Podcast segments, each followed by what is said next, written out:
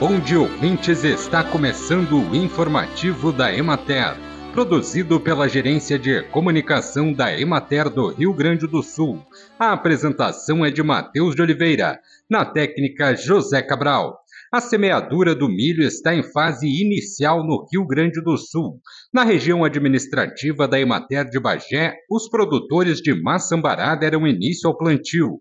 Em algumas localidades, após praticamente 15 dias sem chuvas, com temperaturas elevadas e falta de umidade na camada superficial do solo, há necessidade de precipitações nos próximos dias para garantir o bom estande de plantas.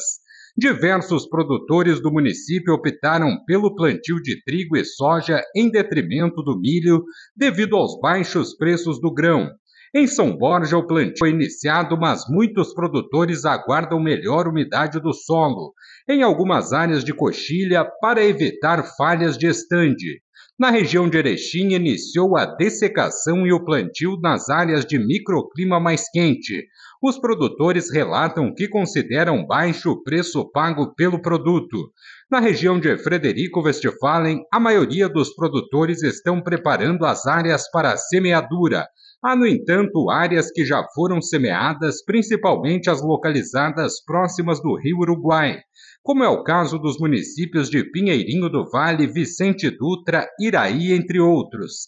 Na região de Juí, o retorno das chuvas e a alta umidade do ar e de solo não permitiram a semeadura que praticamente não avançou no período entre 7 e 13 de agosto.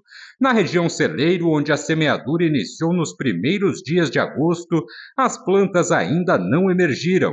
Os agricultores finalizaram o manejo das plantas de cobertura e estocaram insumos nas propriedades para darem início à semeadura.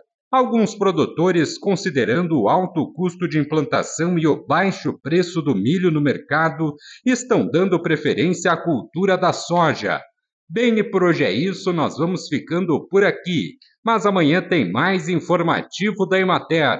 Um bom dia a todos que nos acompanharam e até lá!